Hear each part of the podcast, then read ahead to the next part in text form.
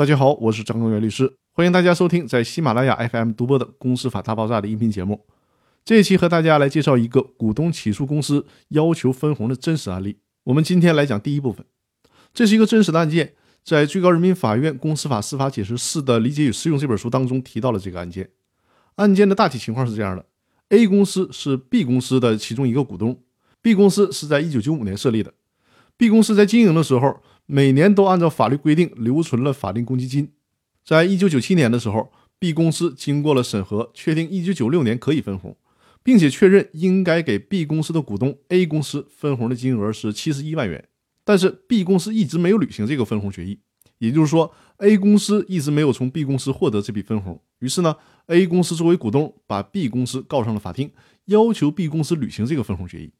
B 公司向法院提供了答辩意见。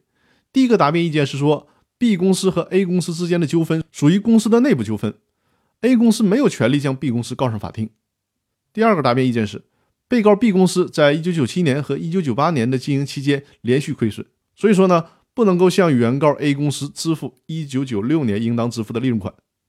法院在审理这个案件期间查明了一个事实：1997年7月28号的时候。被告 B 公司向公司的各个股东出具了关于 B 公司1996年利润暂缓兑现的情况说明。在这个情况说明上写道：因为各个啤酒厂拖欠资金，使得 B 公司呢无法及时的回笼货款，所以说呢，对于1996年各个股东的利润无法及时兑现。一旦拖欠的货款到位以后，再立即付清各个股东的分红。但是 B 公司至今都没有给他的股东 A 公司分过任何红。了解了这个案件的事实，我们也看到了作为被告 B 公司的答辩。那对于 B 公司的这个答辩，法院会怎么认为呢？被告 B 公司的这两个主要答辩意见能否得到法院的支持呢？